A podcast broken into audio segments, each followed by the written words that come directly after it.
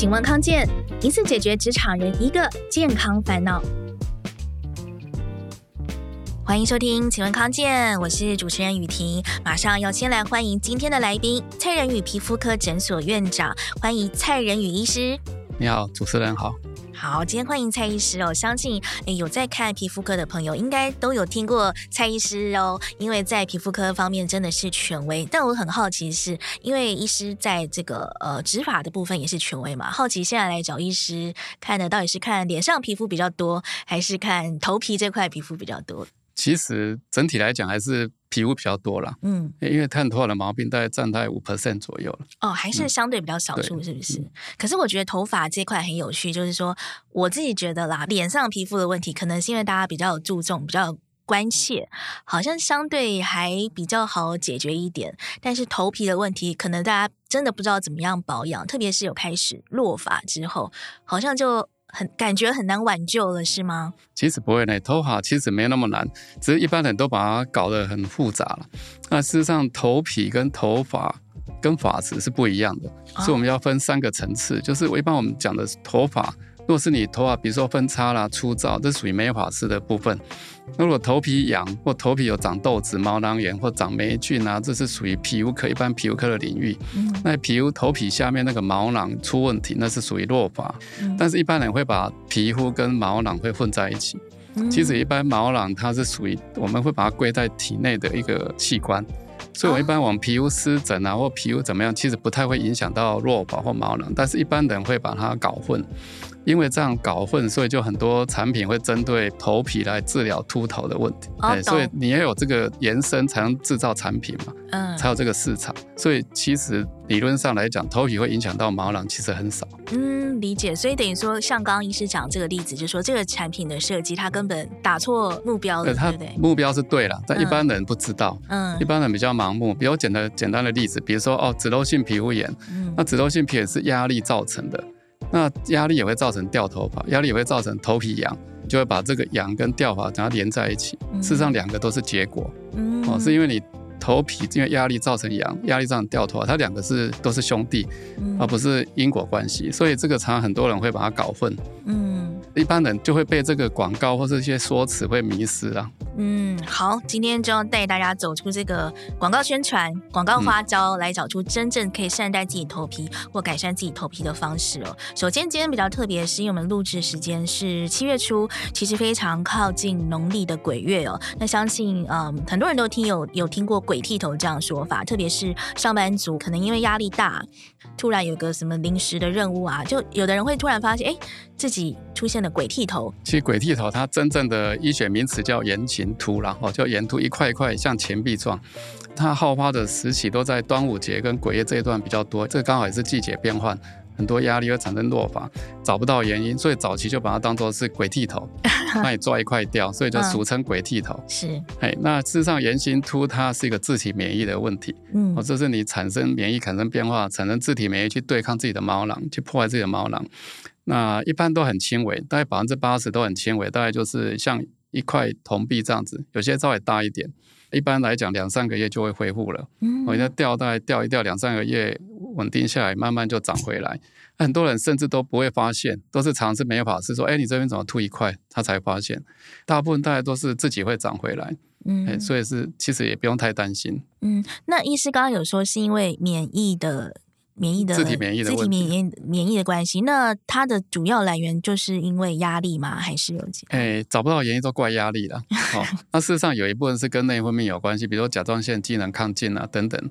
那但其实大部分是找不到原因的。嗯、哦，我们大概临床上面看到都是因为压力造成来找我们的。嗯、哦，你如果仔细给他回推，大概一两个月前或是两三个月前，一定有发生一些重大的压力。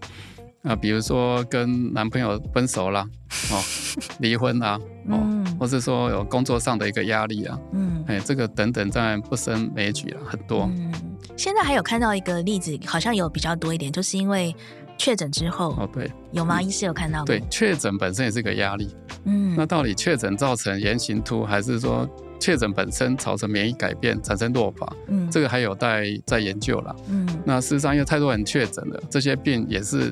平常就这么多了，所以这个因果关系其实上还没有定论。嗯、对，但是你什么事都可以怪给那个 COVID-19 啦，哦，不是只有掉头发啦，很多皮肤痒啦，哦，是比如说荨麻疹啊，还有甚至内科的毛病。你都可以怪给 COVID-19。嗯，那像这样子，呃，圆形秃啊，或者我们说鬼剃头，刚刚医师说两到三个月，它自己就会自然好嘛。所以其实那这两三个月都不用再做什么特殊的处理嘛。我们的教科书讲说，病人来找你就是给他说再确认，第一个治疗方式就再确认，再确认，就说你这个一定会长回来，你放心。啊，但是如果病人不放心，当然有一些治疗的方式的，可以给他擦一点局部的类固醇啊。或是有人比较激进一点，可以再打一些头皮针啊，打一些那个类固醇。就是更更不放心的话，可以吃点药，或是一些增加免疫的药，或是抑制免疫的药都可以。但是，一般病人除非他很厉害，一般都还是可以接受。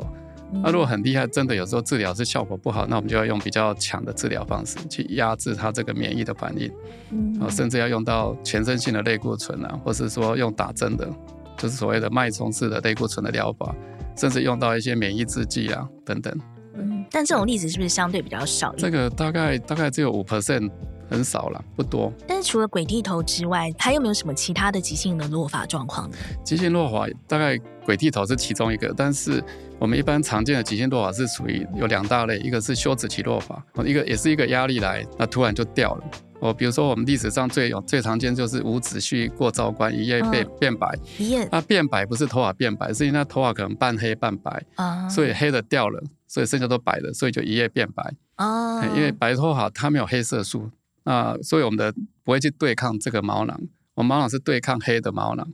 嗯，所以你如果白头发比较不会掉，压力来是比较不会掉。另外一种掉就是属于常常见的一些免疫，就是化学疗法。那个叫生长期落法，比如说接受癌症治疗的病人，他突然会掉很厉害，那个是属于生长期落法。不过这一这一部分我们先不讲，我们讲一般大部分的人大概是属于休止期落法，大概都属于压力造成的。嗯，那这种压力掉法都是稀疏的，广泛的掉。嗯，它不像圆秃说掉成一块一块的，它是很均匀的这样稀疏的掉。那每天洗头用成一大把这样掉，所以病人会很很着急。那我们把它称为叫毛囊急症。哦，毛囊掉头来也有急急诊就对了。毛囊急诊，对急诊，对，所以这个情况你就赶快就医，嗯，赶快去去把它压制下来。嗯，就医的时候大概医师会采用什么样的处置呢？如果太厉害，一般我们还是做一些类固醇强的类固醇去压。那当然也是可以吃用吃或用打的都可以。那打的话当然要住院。哦，那另外可以吃一些免疫抑制剂，像环孢灵素啦。哦，那更现在有更新的像 JAK 的 JAK inhibitor 那种是新的一些治疗的技术，好，那是一种免疫疗法，等于说有点标靶的治疗类似，嗯。嗯，像像这种急性的这个落发，我觉得大家可能还比较没有那么担心，因为想说是呃，比如说压力啊，或者种种情况造成急性落发。我觉得现在大家比较担心的就是那种因为老化、年纪大造成的这个落发现象，然后感觉是好像一直掉头发下去不会停止的。我觉得这是大家最烦恼的部分。但是我真的想要先厘清一个观念，就是说人真的是会因为年纪比较大，呃，老化的时候头发稀疏，这是必然的现象。吗？但是每一个人不一样，也跟遗传有关系。就像有些人老得慢，皱纹比较少；有人皱纹比较多，这是跟基因有关系。那当然要看你的爸爸妈妈，就知道你老化的情况，你头发会多还是少，这是跟遗传有关系。但一定会少，但是少的多少不知道。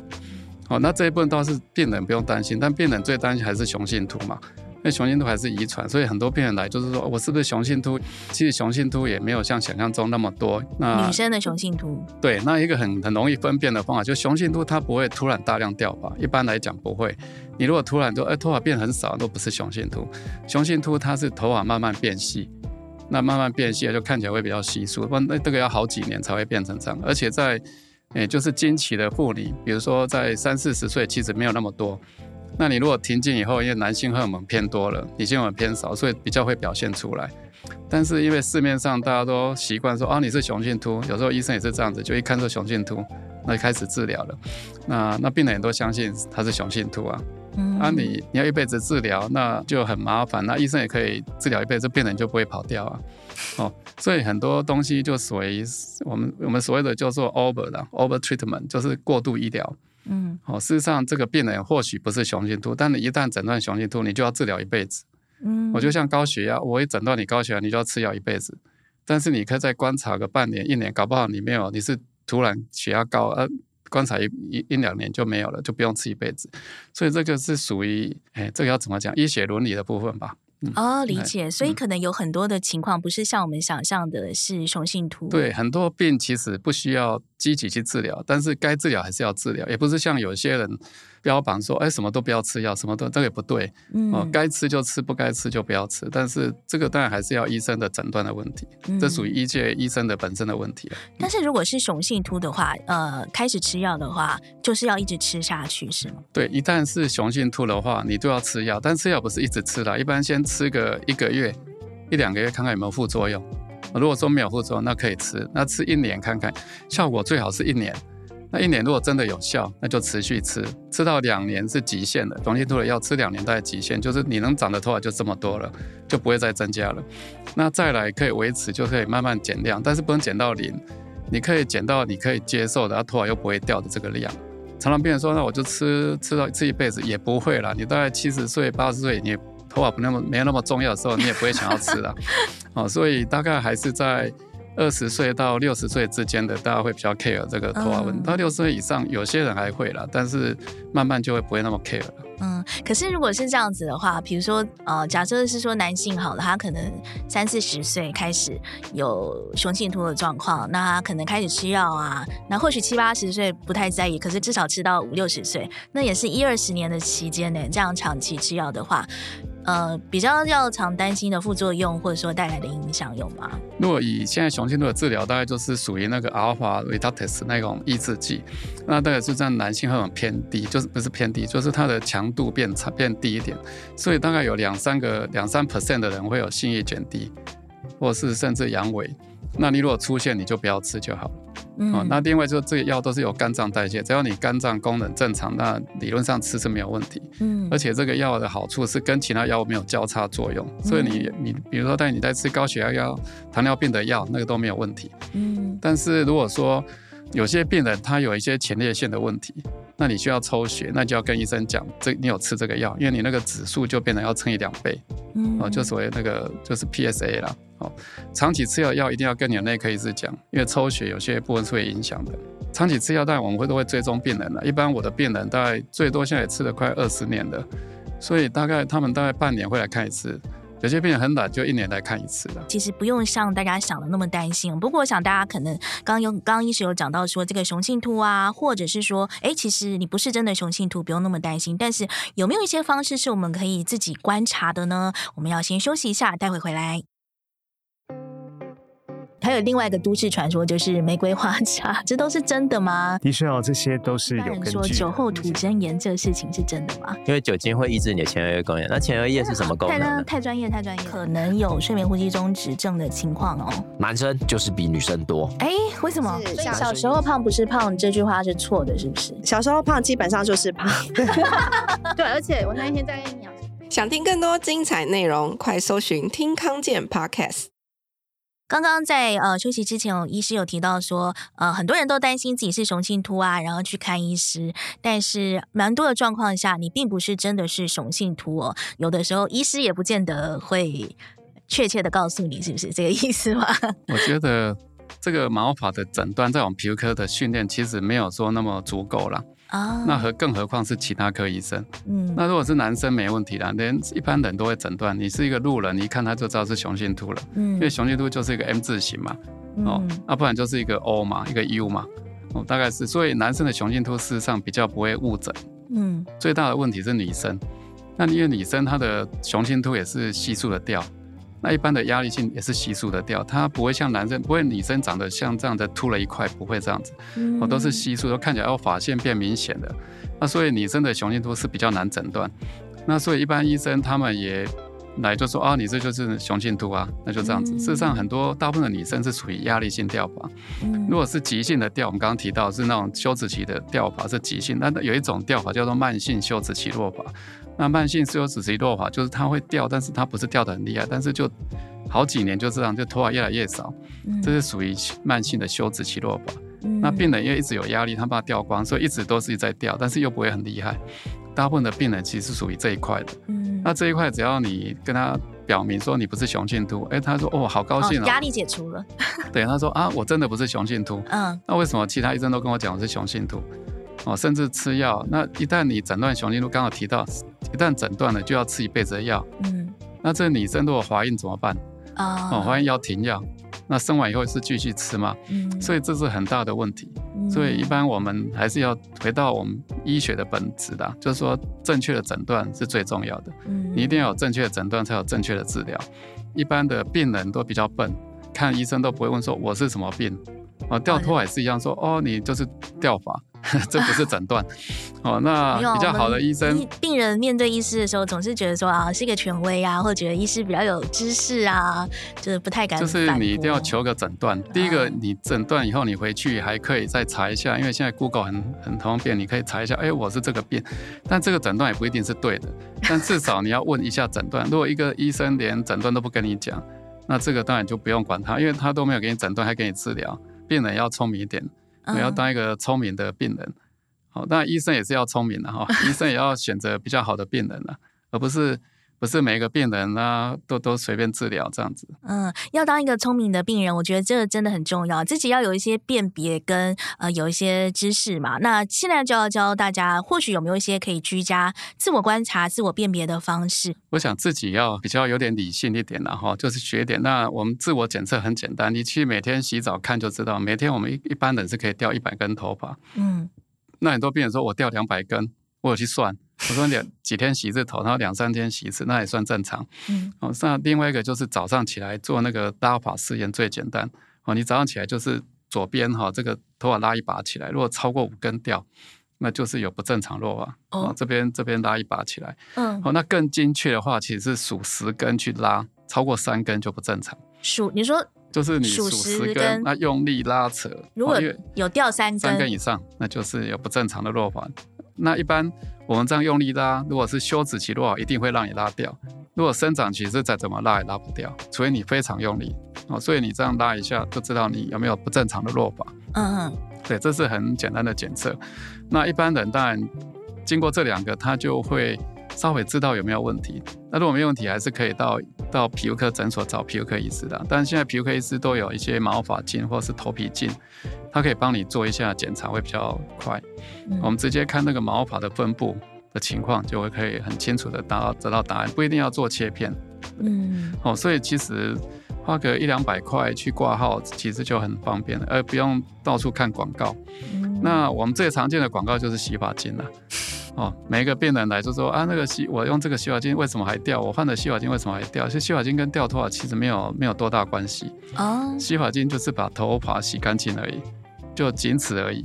嗯，也不用太。他说啊，我可以养养分给头发，养分用吃的就好，不需要用擦的。嗯、所以有时候病人其实是蛮幼稚又蛮，也是很好骗啊。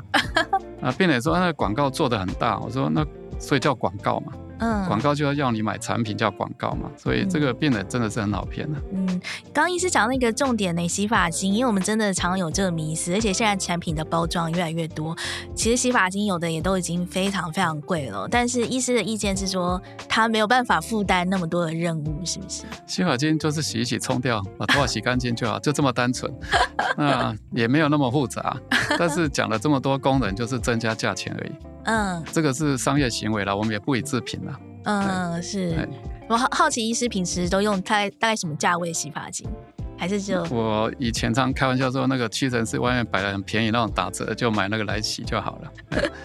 嗯，其实没有什么特别的啦。真的，医师自己，我有时候自己洗发精没有用肥皂洗也在洗，所以 其实没有那么严重了。所以医师自己发品的选择上，其实没有那么。其实清洁用品就是你洗起来舒服就好了，头发洗起来你觉得干净啊，身体也是一样，洗脸也是一样。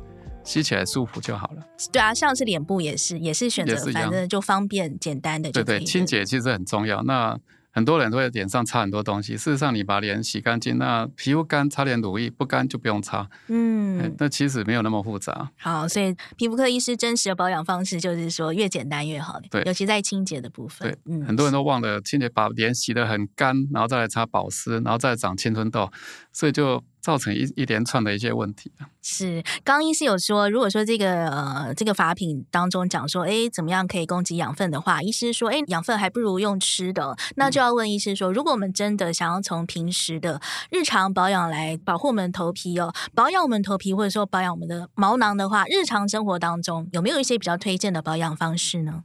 其实就均衡饮食啦。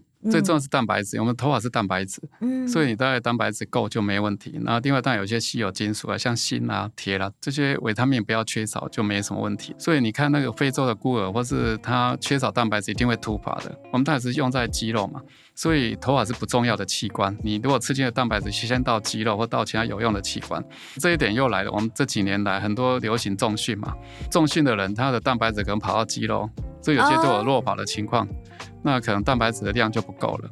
他说我有补充呢，我说你补充可能都跑到肌肉去了，哦，可能头发的得到的蛋白质可能不太够，所以有些重训的人他就会落发。这是比较题外比较有趣的啦。这个真的，哎，大家没有想过哎，所以现在大家就是疯狂的练肌肉，就是迷重训的话，确实要小心这个，反而造成你的。头发，因为大家可能觉得就是一个想法，觉得说我有运动啊，我有运动就是对我的健康是好的啊，那想必对我的头发头皮也是好的。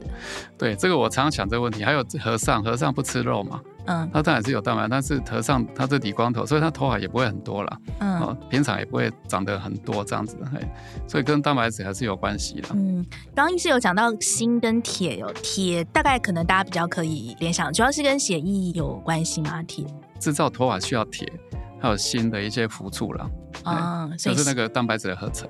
嗯，但是也就是从食物方面着手，对不对？锌跟铁。好，刚刚有讲到这个饮食的部分，均衡饮食哦。那另外，其实现在 现在有很多的这个要问医师，看看医师的意见怎么样。这是我们同事的真实的状况哦，就是说，因为他有同事他自己就觉得自己头发比较稀疏啊，就是担心自己会秃头嘛，所以他就是现在有很多能量饮，呃，标榜里面有那个牛磺酸的成分，然后标榜说可以抑制掉发的问题，嗯、像 这种有用吗？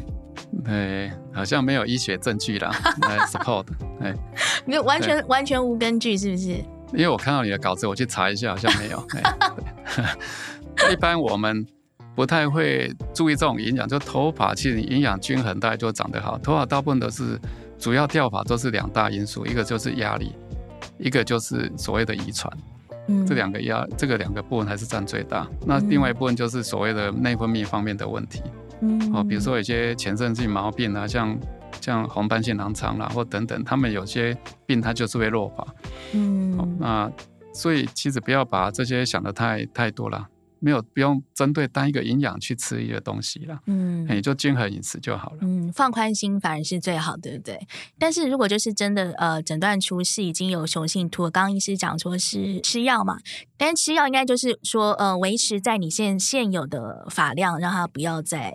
继续掉更多。我的意思是说，他有办法逆转回说哦，回春成我以前超多头发 样子。其实会逆转，但是逆转不是说头发变根数变多，是因为你头发变细了，它把它逆转变成粗的，所以看起来就比较茂密一点。哦、所以药的效果可以到。对，所以简单讲，就是你雄性秃落，你头发只是变稀疏，但是还有头发，那就有机会把它逆转回来。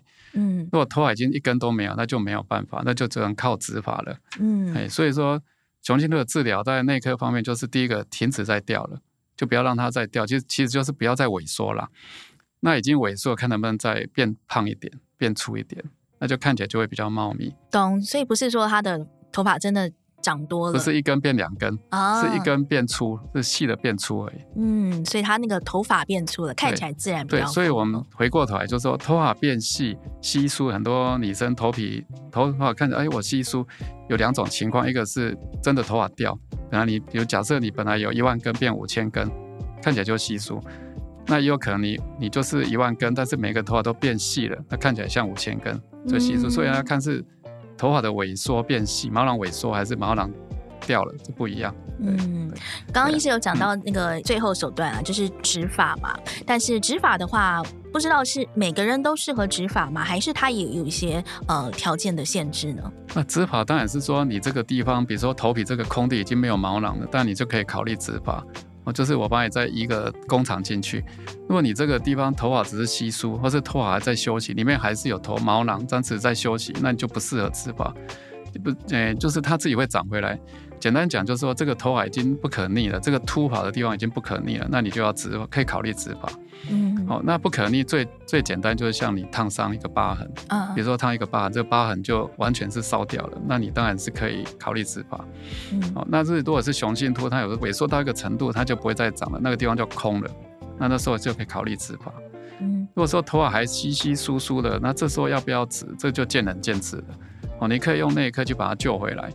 也可以考虑植发都没问题，但是因为现在内科的治疗越来越好，所以早期当然还是很多人会去做植发，但现在其实吃药的效果很好，所以不一定要做植发。哦，所以就是说，意思说，除非就是像到医师刚刚讲的那样子的情况，已经都空了，就像比如说前额的发线它全部空了，那你一定要的话，一定要可以植发。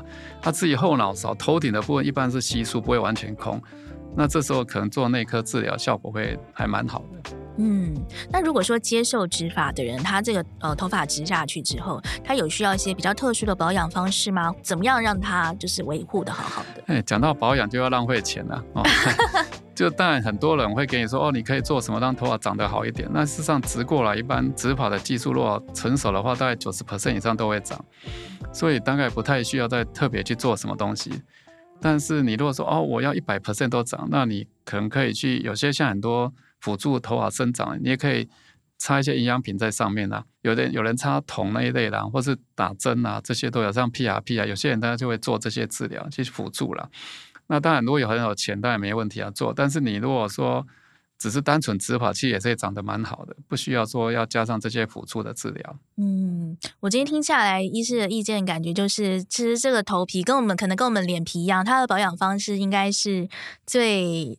简单单纯，然后从生活面着手，是不是？本来就是简单，医生不管哪一科都是要要病人简单嘛，有必要说吃药，吃药也是吃越少越好嘛。那因为病人不懂嘛，所以医生是要教病人用最简单的方式去治疗他的问题啊，这是医生的本质啊。